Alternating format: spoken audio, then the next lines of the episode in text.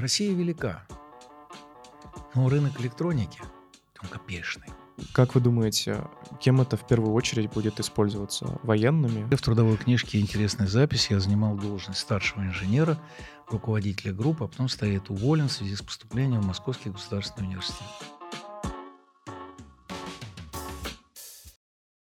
Всем привет, это подкаст Соломина, и сегодня со мной неожиданный гость. Вы будете удивлены, э, насколько сейчас будет много полезной информации. Э, сегодня со мной Руслан Леонидович Смирянский. Здравствуйте. Здравствуйте. Руслан Леонидович является профессором МГУ э, факультета ВМК, а также является член-корреспондентом РАН. Руслан Леонидович, как проходило ваше раннее детство и почему вы выбрали путь IT? Возможно, это было как-то связано с вашим детством. Э, ну, э, решение э, связать свою жизнь с IT, оно пришло не в детстве.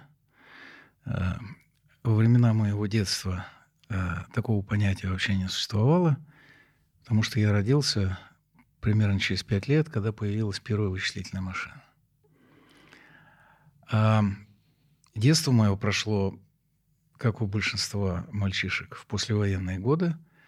Эм, родился я на Арбате, поэтому это, как бы, так сказать, Арбатские переулки.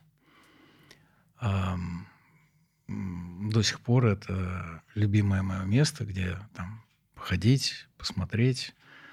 Э, это какой-то особый колорит, это какой-то особый дух. А в, скажем, то, что называется а в юности, опять же, я ни в коей мере не собирался заниматься IT. И уж вообще заниматься какими-то точными науками. Я собирался быть музыкантом. И готовил себя к карьере музыканта. Я в неделю имел 4 дня оркестровой практики. Ого. В консерваторию готовились? А я готовился при консерваторском училище. Действительно, это вот такое было, значит, вот выбор.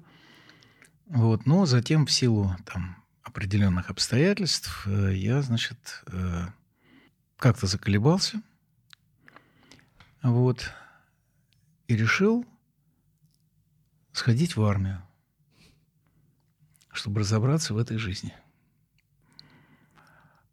А когда я пришел из армии, я пришел на работу в главный вычислительный центр Госплана СССР. Была такая организация угу. которая планировала все и вся для промышленности Советского Союза. И вот там я впервые познакомился с вычислительной техникой, с программированием. Ну вот. И с тех пор так вот я этим и занимаюсь. То есть вы пришли в вычислительный центр без какой-либо базы, да? Я и... пришел без какой-либо базы, э, но я пришел очень... Э, мне повезло, потому что в это время э, в главном вычислительном центре Госплана СССР как раз устанавливалась одна из первых в Советском Союзе. Это был клон IBM 360, система ICL 470, угу. английской фирмы ICL. А это был полный клон IBM 360, и вот тогда только набирали операторов – для работы на этой машине. Э, операторов нужно, должны были ехать учиться в Англию, значит, как работать оператором, но, как всегда бывает в жизни, операторы поехали совершенно другие люди, вот, операторы учились по ходу дела. Вот, но э, это было интересно, потому что э, как-то вот, э, ну, какое-то знание английского у меня уже было – к этому времени, и общаясь с англичанами, общая, читая документацию, я, в общем, достаточно быстро м- освоил, м- так сказать, и а, операционную систему, и, так сказать, как работать на этой машине. А что на этой машине в основном делали? На этой машине, эта машина, вообще эта техника была куплена э, по прямому указанию э, Андрея Николаевича Косыгина, и он проводил э, с группой э, экономистов очень серьезные расчеты различных экономических моделей по размещению. Одна из очень больших проблем, как я понимаю, заключалась в том, как разместить эффективно э, где добывается то или иное сырье и где оно перерабатывается. И вот, вот эти вот, э, значит, э, схемы размещения, э, анализ транспортных потоков и так далее, и так далее, было закуплено очень серьезное программное обеспечение, так называемая система PERT. Вот. И э, мы, операторы, загоняли в эту машину вот размер с этого стола, э, значит, э, стояли ряды э, ящиков с перфокартами, и все эти перфокарты мы заводили в эту вычислительную машину для вот этих моделей. И э, м, шли расчеты вот э, по этим моделям эффективности размещения. То есть вы этим занимались, при этом не закончили еще высшее учебное заведение? Нет, я- у меня вообще в трудовой книжке интересная запись. Я занимал должность старшего инженера, руководителя группы, а потом стоит уволен в связи с поступлением в Московский государственный университет. Это, не знаю, какая реклама Московскому государственному университету. Ну, в плане того, что... Нет, а причина очень простая, потому что а, приходили а, выпускники мехмата, вот, которые очень быстро меня обходили. Вот. А, Сколько вам лет тогда было? э, Мне было э, 20 лет. Ну, Почти как мне. И то есть а, вы в 20 лет э, решили поступить в МГУ? верно Да, я решил поступить в МГУ и решил поступать, поступить на только-только образовавшийся факультет ВМК. ВМК только тогда-то появился. И сложно было поступить с вашим Да, в бэкграундом? первый год я пролетел, и я не поступил на ВМК, и я поступал на второй год. Ну, и То есть А, и на второй год я уже поступил. вы поступили на ВМК. Очень интересная история, потому что из музыканта, а, потом э, ин- инженера, и потом опять поступать в высшее учебное заведение. и Почему опять? Я же до, до этого не пробовал поступать. Ну, я имею в виду опять следующее событие, что А, ну да, приходится да, поступать да. в высшее учебное заведение, и со второго раза поступаете. Это крутая история. А когда вы поступили на этот факультет, вы нашли там знания, которые вам нужны были, и поняли, почему вас об- об- обходили ребята с мехмата? Нет, ну почему ребята меня обходили с мехмата, я понял это и без поступления на факультет ФМК. Э, Понятно, что их знания были глубже, их знания были, потому что мои знания в основном были эмпирические, Мгм. и, так сказать, э, в частности, я очень часто специально выходил в ночную смену на машину, машина работала 24 часа в сутки, вот, э, для того, чтобы, когда все задания, которые мне оставляли на смену, были выполнены, я имел возможность э, уже сам экспериментировать. И я э, генерировал различные конфигурации операционной системы и смотрел вообще, как это влияет на работу машины. Но это были чисто вот такие вот эксперименты в прямом смысле этого слова. А, Понятно, что я глубоко э, много чего не понимал. И, так сказать, вот, собственно, это меня и побудило поступить на ВМК.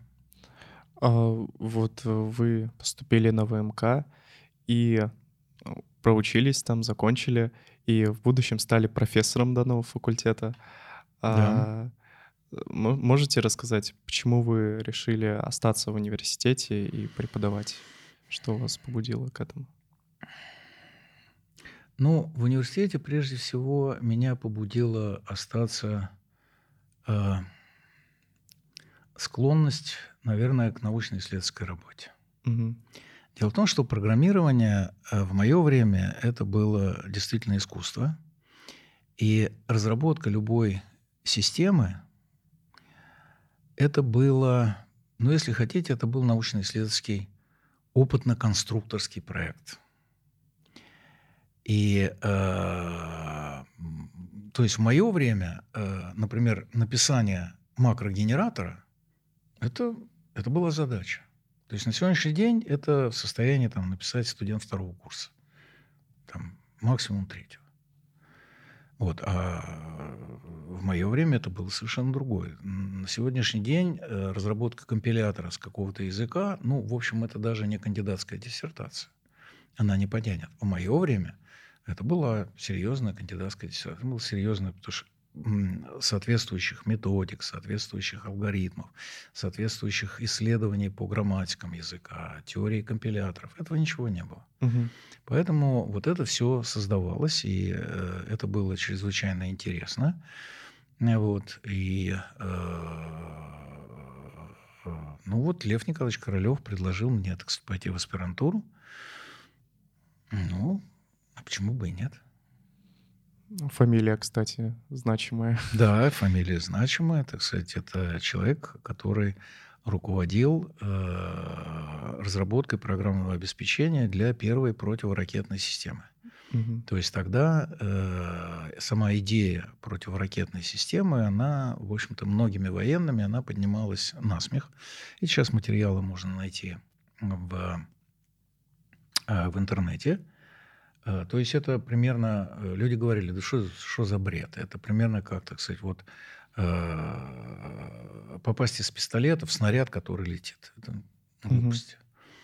И э, вот вместе с Бурцевым э, Лев Николаевич, они разработали как раз э, систему, которая, в которой состояла из нескольких видов радаров, там радары дальнего обнаружения, ближнего, радара наведения, так сказать, была разработана система, которая позволила, так сказать, обнаруживать ракету, которая позволяла э, наводить э, противоракетную, э, так сказать, э, ракету и, так сказать, вот поражать. А вот э, вы остались в МГУ, э, стали профессором, и я, насколько знаю, вы связаны непосредственно с АСВК. Да. А, вот. А могли бы рассказать немножко про него, что это такое? Для кого это? Ну, АСВК — это авто, э, кафедра, которая была создана Львом Николаевичем Королевым. Называлась да, она «Автоматизация систем вычислительных комплексов». А на самом деле это э, такая, скажем, веселая история. Мне ее всегда Лев Николаевич со смехом рассказывал. Изначальное название кафедры, которую он предложил, называлось «Автоматических систем и вычислительных комплексов». Но, подобно э, вот, э, известному рассказу Танянова «Поручик Ж», угу. э, значит, э, вот это вот «и» исчезло, и получилась э, автоматизация систем вычислительных комплексов. Ну, вышел приказ о появлении факультета нашего, это воспринималось, это была очень, ну, это была непростая, так сказать, история, это был очень непростой процесс – вот, то э, изменение названия потребовало бы там выпуска приказов, э, постановлений на очень высоком уровне, поэтому на это никто не пошел, но так и осталось. АСВК. Вот. Э, и э, как бы исторически э, вот э, тематика, э, которой занимался Лев Николаевич, а тогда вот э, 70-й год, ему в это время было, он, значит, э, соответственно, э, 25 значит, соответственно, ему было 45 э, лет. Вот. Э, и он был человеком весьма известным, уважаемым, автор первой, еще к тому же, операционной системы для машины БСМ-6, такая легендарная машина для Советского Союза. И, к слову сказать, э, в молодости он первый, кто занялся проблемой машинного перевода. И он делал доклады даже на ЭФИП-конгрессе в Париже по вот э, первой такой системе, которая осуществляла перевод э, с английского языка на русский. Mm-hmm.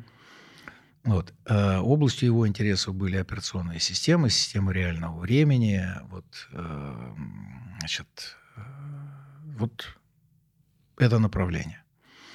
Ну и что такое вообще кафедра? Кафедра – это группа людей, во главе которой находится значит, такой значит, достаточно уже опытный специалист, у которого есть своя сформировавшаяся область знаний, интересов, экспертизы, и э, значит, вокруг которой начинает работать вот этот коллектив в этом направлении. То есть вот это очень важно, чтобы это было, так сказать, некое вот единое направление. Но э, за это время, конечно, э, произошло такое количество изменений, что понятно, что сейчас тематика кафедры, э, она, естественно, трансформировалась.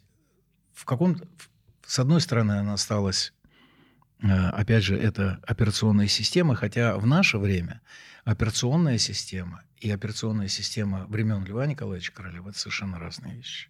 Угу. То есть э, то, что мы сейчас называем вот там, не знаю, там Microsoft Windows или там Linux, это уже не отвечает современным требованиям, это не отвечает современным условиям. Потому что э, архитектура вычислителя, равно как языки программирования, и операционная среда, как та среда, в которой работают программы на этих языках программирования, она определяется прежде всего приложениями, требованиями приложений. А приложения сейчас кардинально отличаются от того, что являлось приложением, когда э, э, Билл Гейтс создавал Microsoft. С, свою Microsoft Windows, так сказать, или э, значит, э, создавался Linux. Mm-hmm. Или когда создавался э, тот же самый Unix, который вытек из э, проекта Maltix.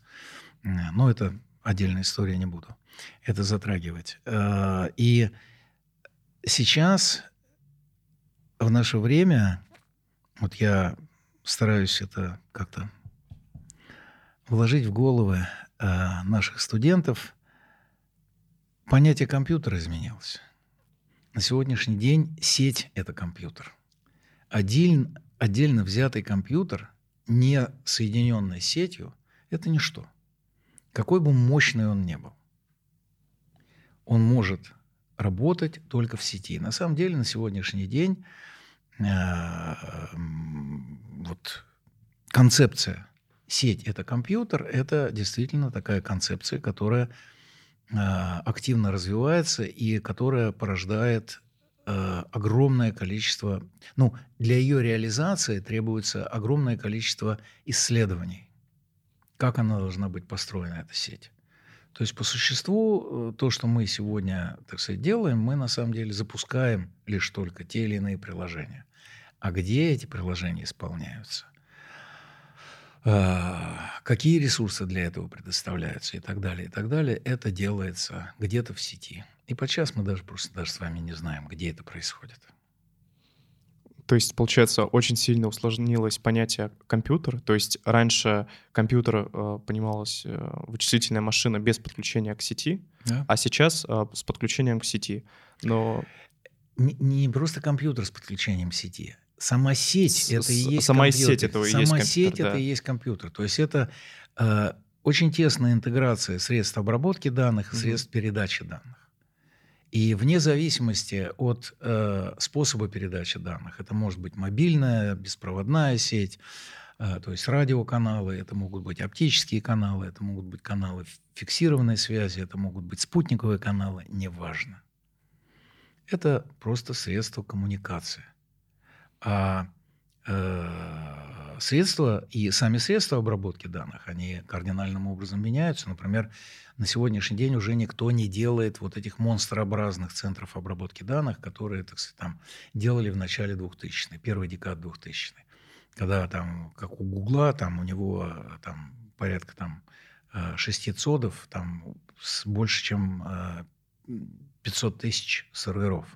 Это же, да. это, это, это же просто. Колоссально. Сейчас развиваются совершенно другие подходы. Это так называемый edge computing или вычисление на периферии когда у вас есть сеть небольших центров обработки данных, что значит небольших? Ну, буквально там, я не знаю, там, сотня другая серверов. Угу. Каждый сервер там имеет там 2-4 ну, центральных процессора, там по 8, 16, может быть, 32 ядра. That's it. Это все. Но они умеют взаимодействовать между собой. И, к слову сказать, на сегодняшний день основной вклад в трафик, который протекает по интернету, делаем не мы с вами, а делают дата-центры. вот центр обработки данных, обмен между ними данными, он и порождает, так сказать, один из основных вкладчиков в этот вот объем. А, звучит очень мощно. То есть э, слышно по, по вашей истории, как, э, как сильно продвинулась IT-сфера за последние несколько десятков лет. Вот, и я хотел узнать, ребята, учатся, которые учатся на ВМК, ну, известно, что это один из самых сильных факультетов вообще в России, ну, и в мире он считается хорошим. Они, они получают крутые IT-навыки, то есть они становятся хорошими специалистами. Но часто такое бывает, что ребята выходят на рынок, создают какие-то бизнесы, но несмотря на свои крутые навыки, а, почему-то не добиваются успеха. Как вы думаете, в чем тут может быть дело? А, ну, прежде всего, э, если позволите, я хочу вас спросить, что вы понимаете под словом бизнес? Бизнес, а, ну, допустим, сделать какое-то предприятие а, для извлечения прибыли. То есть монетизировать, монетизировать свои знания. Свои знания. Абсолютно верно. Да. Значит, э, вот э, дело в том, что э, там в 90-е и в 2000-е годы, ну, в силу необходимости, потому что надо было чем-то кормить коллектив, я тогда был молодой доктор наук, в 90-м году защитил диссертацию, и а в нашей области один в поле не воин, нужен коллектив. Угу. Он нужен был чем-то кормить. И пришлось, так сказать, вот заняться тем, что вы называете бизнесом. Как-то найти способ монетизации, потому что э, вот ребята из моей команды, некоторые там торговали книгами на Олимпийском стадионе, на проспекте Мира. Или чем-то еще. Нужно было как-то выживать. А, Воленс, не Воленс, вот я занимал, занялся этим вопросом. А, и должен сказать, что технические знания здесь совершенно ни при чем. То есть а, даже в то время, когда создать какой-то бизнес, вот в том смысле, в котором вы сказали, было намного проще. Войти... Порог входа был намного ниже. Сейчас он намного выше. Но самое главное, что э, этот процесс требует не технических знаний. Он требует юридических, экономических и финансовых знаний. И э, опять же, мне повезло, потому что мне удалось установить тесные взаимосвязи с компанией Sun Microsystem, эта компания ныне уже не существует, но э, она дала миру э, очень много, на самом деле, технологий. Э, ну, операционная система Solaris, которая сейчас активно используется компанией Oracle. Язык Java. Э, технология Genie. Э, рабочие станции. Ну, э, э, компьютерные сети и так далее, и так далее. Это вот, так сказать, то, что развивало там а, компания Sun. Sun – это Stanford University Network. Вот. И опять же, вот там произошло соединение, о котором мы с вами говорили в фойе. Вот там был э, Билл Джой, mm-hmm. это один из разработчиков Unix. BSD Unix он на самом деле разрабатывал. И он затем эту разработку, open source разработку, он превратил в операционную систему Solaris коммерческую. Но там был а, а, Скотт Магнили. Скотт Магнили – это был а, бизнес-драйвер. Он находил инвестиции. Он определял очень многие нетехнические вопросы в компании. И вот этот союз вот этих двух людей, точно так же, как там Сергея Брина и э, этого самого Пейджа, Ларри Пейджа, это вот то же самое и здесь. То есть рядом должен быть э, человек, который хорошо понимает, как разговаривать с инвесторами, как выстроить процесс взаимоотношений между ними, как выстроить свое поведение на рынке, как вообще выстроить. Вот есть такое понятие продукт менеджер. Угу. это человек, который, да, безусловно, он должен обладать техническими знаниями, но лишь только до определенной степени. В остальном он должен очень хорошо понимать, а что требуется клиенту. Вот в профессиональной э, терминологии сейлов есть, э, когда вы разговариваете с клиентом, самое главное понять их needs, что им надо. И подчас они даже не осознают, что им надо. Подобно тому, как врач расспрашивает пациента и начинает понимать, где у него болит, то же самое и опытный sale. Это искусство. Вот этому научить нельзя. Вот либо ты sale от Бога, вот это ты чувствуешь. Угу. Научить этому нельзя. А есть вообще высший пилотаж. Это needs behind needs. То есть он еще даже не понимает, что ему потребуется вот это. Но ты, как опытный продавец, ты понимаешь, что на самом деле вот за этим потянется еще и это. И вот project менеджер, продукт менеджер, он должен это видеть. И он должен вот это увидеть, э, выстроить и наделить продукт нужными качествами. Затем, чтобы сейлу э, разработать просто методичку. Очень часто э, технические люди, они упирают на технические свойства продукта. А клиентов интересуют не технические свойства продукта, их интересуют потребительские свойства продукта. Это совершенно разные вещи. И вот умение это процесс правильно выстроить, это э, вот в этой области, это ключевой параметр. Поэтому очень часто э, наши ребята э, даже не, не представляют себе э, всех этих, э, так сказать, вот Тонкости. Тонко... Это даже не тонкости, это, это АБЦ. Угу. Чем занимается вот так называемый бизнес-акселератор? То есть это как раз э, структура, которая проводит вот, э, молодых бизнесменов через цепочку э, курсов, где формируются навыки.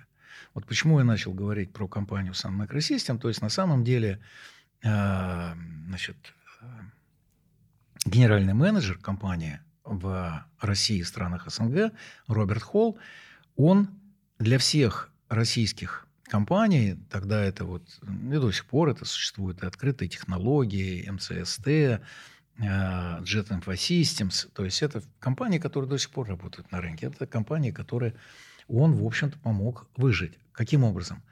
Он организовал тренинги – по финансовым вопросам, по организации бизнеса, по маркетингу и так далее, и так далее, и так далее, и так далее. И все мы проходили через вот эти тренинги, нам объясняли.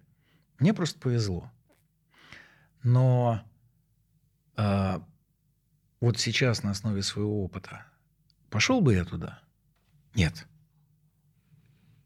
Вот в результате я, слава тебе Господи, я вовремя оттуда вышел. Я понял, что это не мое. Хотя я не хочу сказать, что это неинтересно. Это очень интересно. Вы управляете людьми. Как правильно выстроить эти отношения? Зачем этот человек работает с вами? Почему он пришел в эту компанию? Просто для того, чтобы заработать себе на хлеб? Только деньги?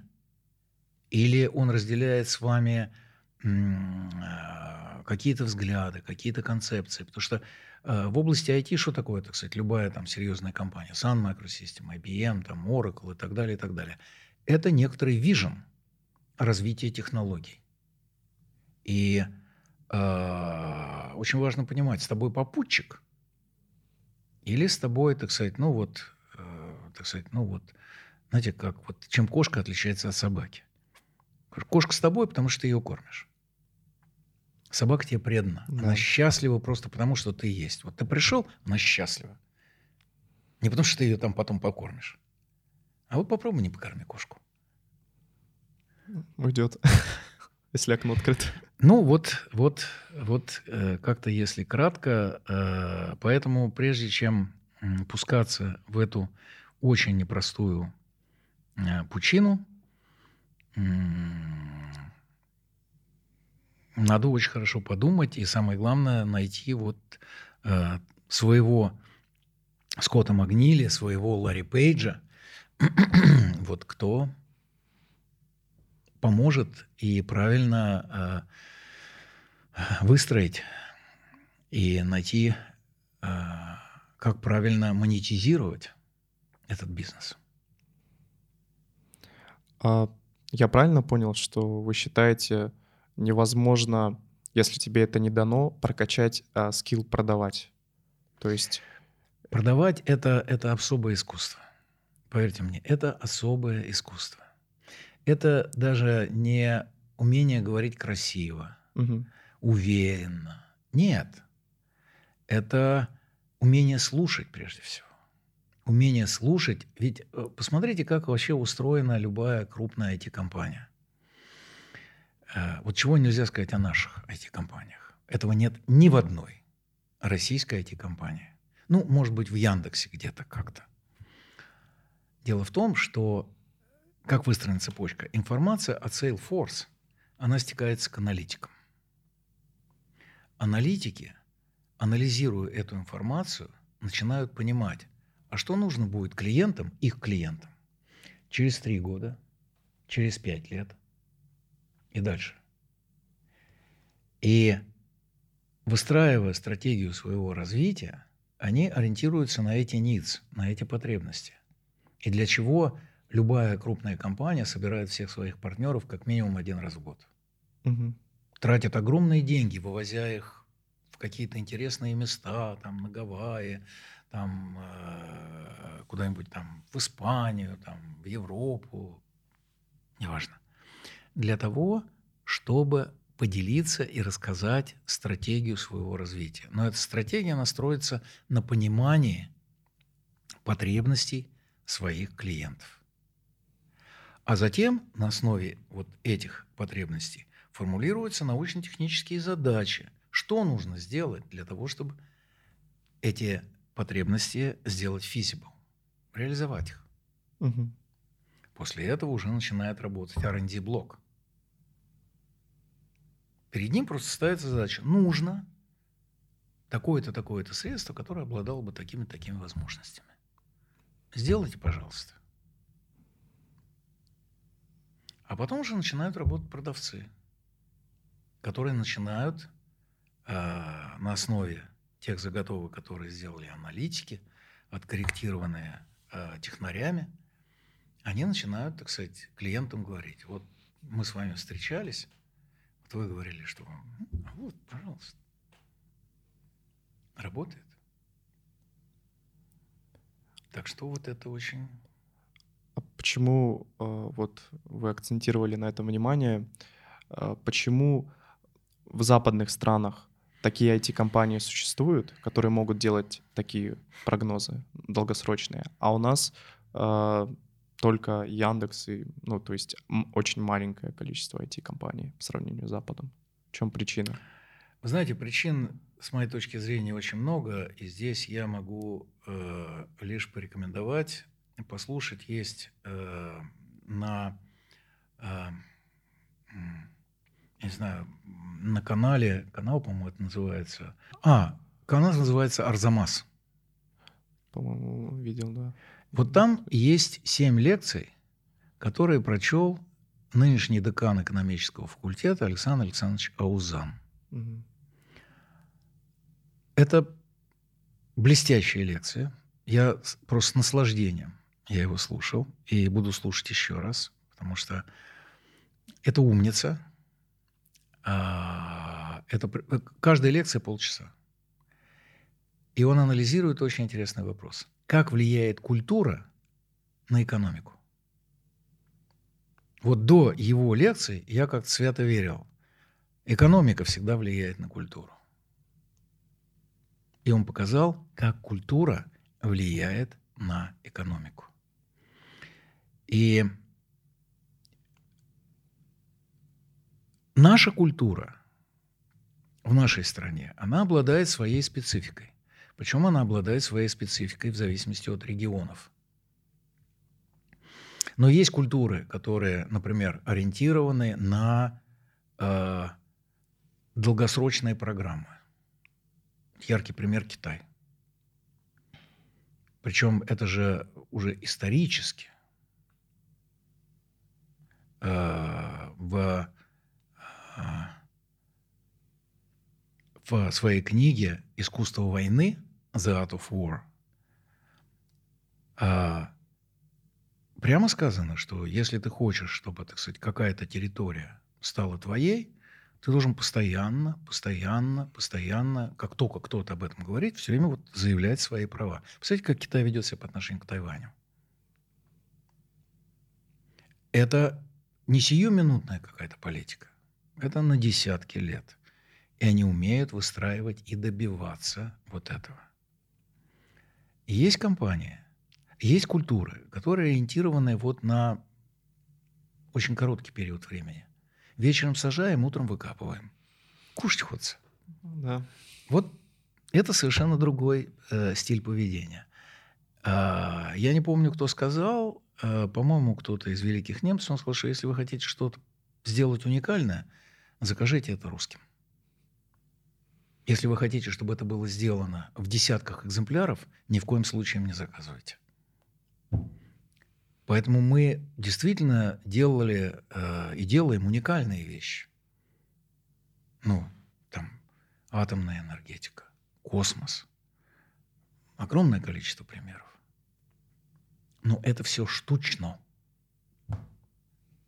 А вот, то есть для того, чтобы... Я помню, что когда во времена перестройки, когда вот накануне развала Советского Союза, а, РАФ, Рижский автомобильный завод, а, который выпускал очень востребованный в Советском Союзе, они выпускали микроавтобусы, рафики. А, они пригласили, если я не ошибаюсь, значит, руководство General Motors, и они хотели с ними заключить, значит, ну, это понимаю, какой-то бизнес совместный создать с тем, чтобы вывести вот этот вот трафик на международный рынок автобусов. Угу. Значит, я слушал как-то выступление тогдашнего директора этого завода. Вот сказал, да, они были, да, они смотрели. И мы... Но у нас ничего не состоялось. Почему? Значит, мы хотели, чтобы они нам поставили э, роботы промышленные, которые позволяют, так сказать, там сваривать, красить, там, ну, в общем, 3D какие-то манипуляторы. Они нам сказали, не, ребята, давайте мы поработаем год-два и доведем ваш автобус до европейских уровней. Вот после этого мы поговорим о роботах. То есть технологическая культура, она Я никогда не забуду, как я наблюдал как-то, в, когда я работал в Госплане СССР, там, так сказать,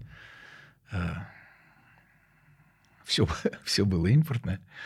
Вот, и как э, немцы монтировали, так сказать. Там речь шла о монтаже, так сказать, лифта, и я наблюдал такую сцену, когда, значит, немец достал какую-то трубочку из коробки, значит, попытался ее там чего-то, она не входила, не садилась э, в нужное место, на что ему наш, значит... Да, да понятно. Да, сказал, что, ну, давай он молоток. И она, значит, сказала, нет, мы ее положим в коробочку и закажем другую трубку. И подождем, когда придет другая трубка. Кошмар. Для, для нас это, конечно, сложно. Да. Ну, вот, поэтому э, ответ — это культура. Это э, которая воспитывается вот с самого начала. Это дисциплина, это умение организовывать себя, это умение заставлять себя работать. Хочешь ты или не хочешь, ты должен уметь себя заставлять работать. Ну, в общем, послушайте, поверьте, это Александр Александрович большая умница. А как вы думаете, сейчас есть тенденция к изменению какой-то культуры внутри России? Э, и впоследствии будут появляться какие-то продукты, которые будут расходиться по всему миру?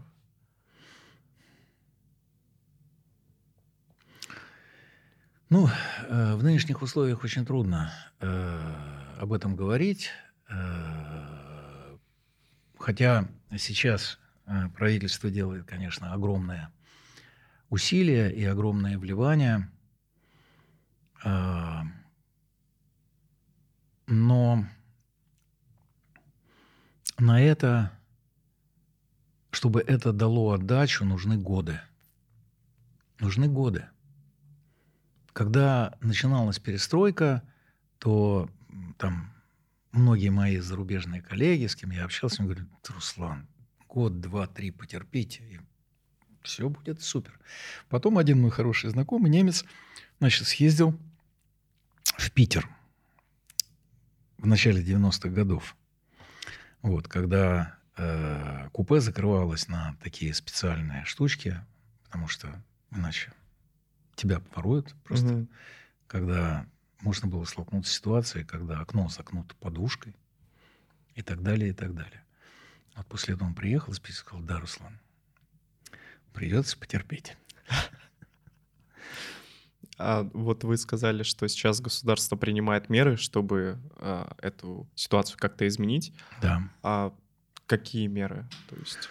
Ну, э, прежде всего, это изменение, э, как я понимаю, самого процесса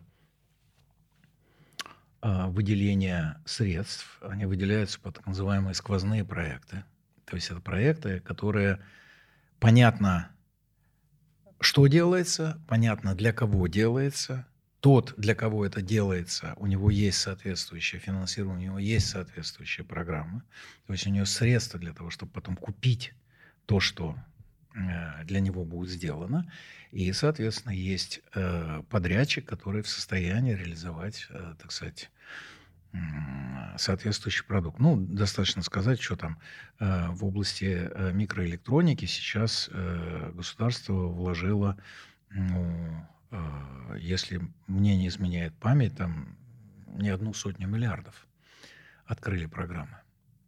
И в том числе и в области IT. Э, я узнаю, например, есть э, у нас такой дизайн-центр НТЦ «Элвис», э, один из крупнейших, и они сейчас ведут выиграли один из таких, а, один из таких, нет, точнее, выиграли три таких конкурса.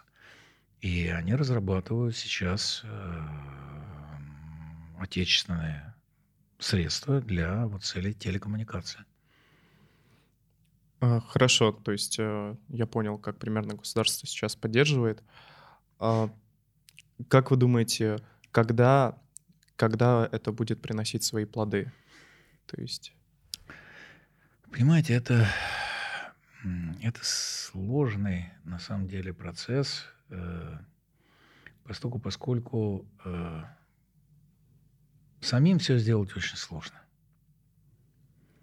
А нас, конечно, очень сильно, ну, нас просто исключают из кооперации. Поэтому э, это во-первых. Во-вторых, понимаете, в, в чем еще проблема?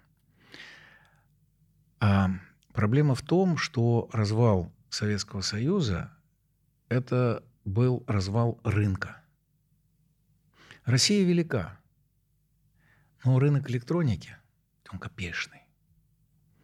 Поэтому, когда вы сделали микросхему, а для разработки любого микропроцессора это, а, ну, в общем, сейчас вам скажу, ну, это несколько десятков миллионов долларов. Для того, чтобы ее окупить и еще получить прибыль, вы должны ее оттиражировать в миллиардах. Для того, чтобы ее оттиражировать в миллиардах, вам нужен рынок. И круг замкнулся. То есть вам нужно завоевывать новые рынки. На это, естественно, нужно, нужно время.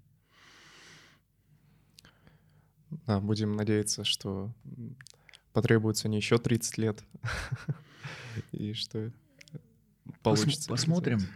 Моисей евреев водил 40 лет. Ну да. По пустыне. Ну, значит, 10 лет осталось. Руслан Леонидович, э, можете рассказать о такой интересной вещи, как программно конфигурируемые сети? О чем это? Зачем это? Значит, э, это же называется «Спасибо за вопрос». Это э, относительно новая направление в каком-то смысле, сейчас поясню, почему я говорю так. Вы знаете, что традиционный интернет, классический интернет, он абсолютно децентрализованный.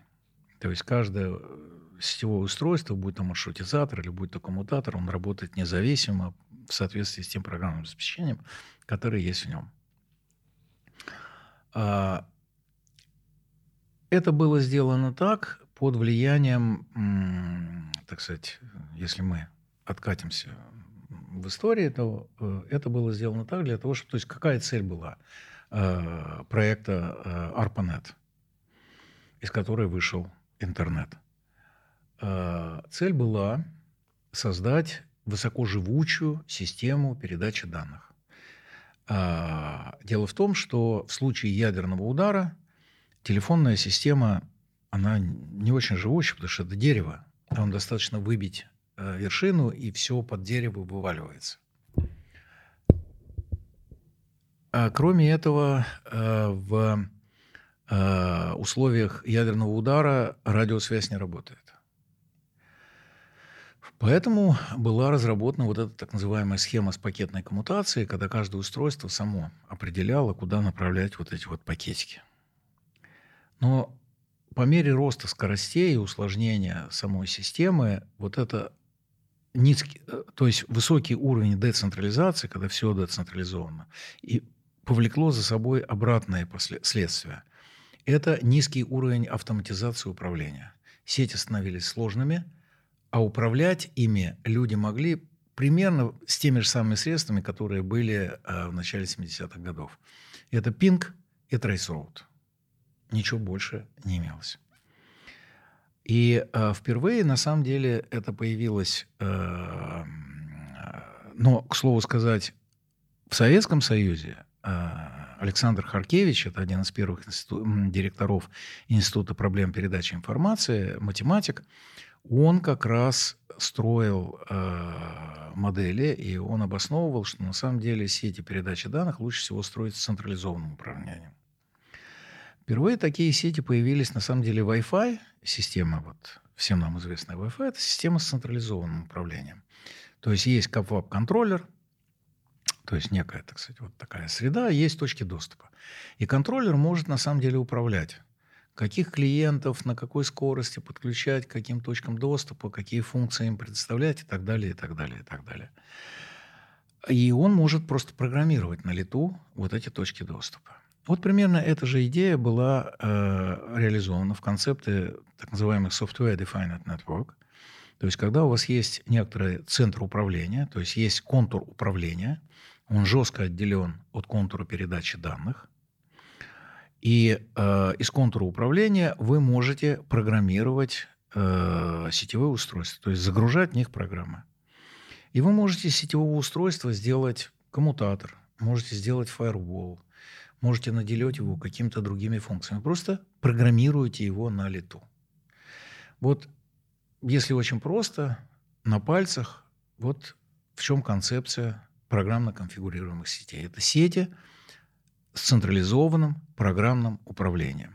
К чему это еще ведет? Поскольку, поскольку у вас контур управления и контур передачи данных жестко отделены друг к другу, то ваша сеть с точки зрения информационной безопасности становится более надежной. Почему? Очень многие... Вот современный интернет, э, в нем э, управление и передача данных, они неотделимы. Mm-hmm. Это все жестко переплетено. Поэтому у... Э, э, злоумышленника, у него есть возможность атаковать управление, например, маршрутизацию, из контура передачи данных. Здесь этого уже нет, поскольку вы очень четко сказать, в этом смысле. Хотя там появляются другие проблемы, э, вот другие вещи. И, собственно, вот э, наша кафедра, она э, занимается вот этими развитиями вот этой технологии с научной точки зрения, потому что в сетях скорости растут, а что означает, так сказать, скорость растет? Это означает, что времени на такие процедуры, как маршрутизация, как перестройка э, функциональности, у вас на это уходит, вам на это отводится, ну, если не микросекунды, ну, единицы миллисекунд. И традиционные алгоритмы э, выбора оптимального решения, они здесь просто не проходят по времени. Поэтому, естественно, здесь начинают активно работать э, всевозможные методы с машинным обучением.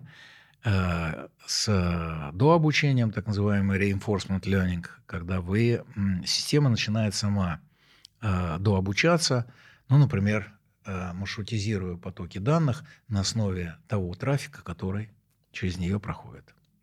Как вы думаете, кем это в первую очередь будет использоваться? Военными или в, как, в каких целях? Какое ну, практическое значение будет? Это имеет огромное практическое значение, это уже используется. Я могу сказать, что компания NTNT, то есть ведущий телеком-оператор Северной Америки, он уже э, объявил о том, что они перевели свои сети на э, программное управление э, в начале 2000 года. Есть, думаю... И только за счет снижения, сокращения числа администраторов сети – они добились э, больше 100 миллионов долларов экономии фонда заработной платы. То есть уровень автоматизации, э, он резко возрастает. Сейчас уже речь идет о так называемых intended-based network. То есть сетях, поведение которых построено на намерениях. То есть э, у вас, так сказать,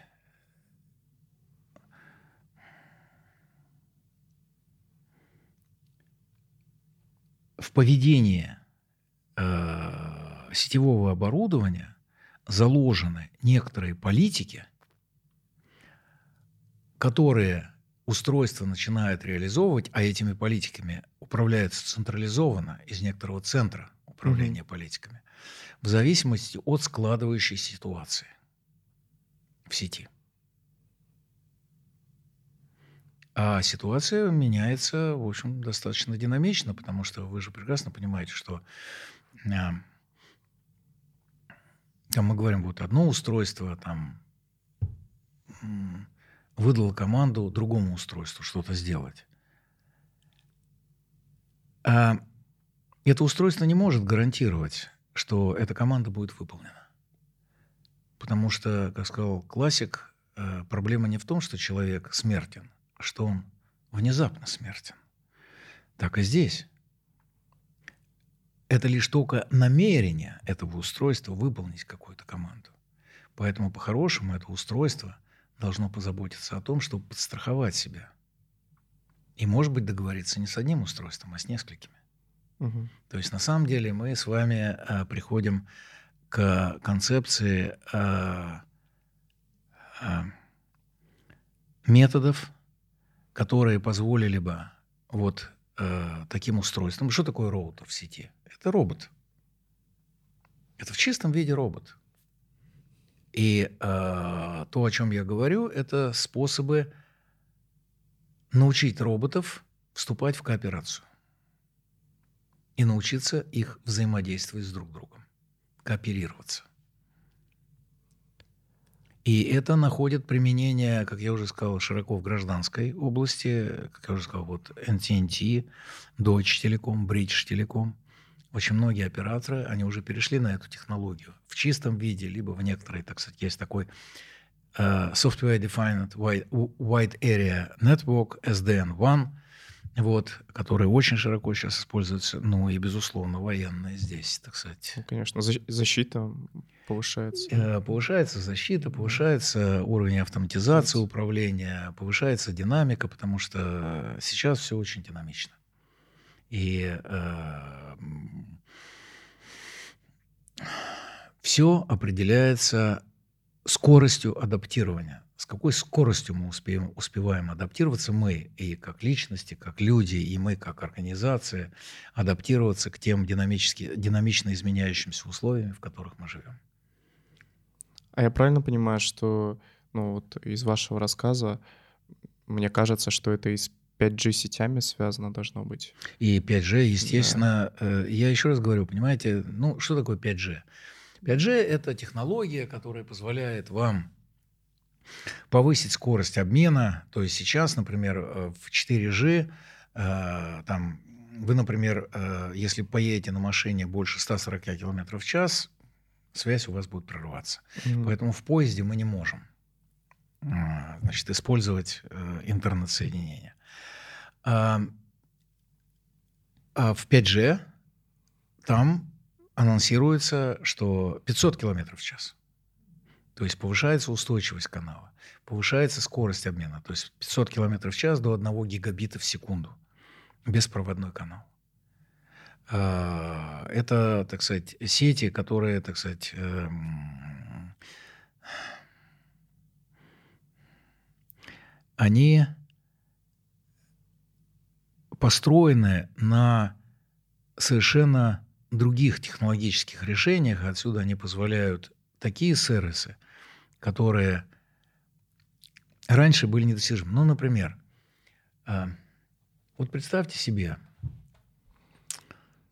мы, я поставщик некоторого сервиса. Я научился делать в сетях, поставлять некоторый сервис. Например, там, ну, не знаю, там, информацию вам о продуктах, там, о погоде, там, еще что-то, вот то, что вам надо. Я нашел таких, как вы, энное количество, угу. с каждым из которых я заключил контракт, что я вам буду поставлять вот такие услуги, а, а вы мне за это будете вот столько платить. Хорошо. После этого я иду к оператору физической сети, у которой есть физическая сеть, вышки, там, кабели, вот, все, что полагается. И говорю, слушай, вот ты разместишь мой софт вот в таких-то точках. Угу. Я тебе буду платить вот столько денежек. Договорились? Договорились. Все.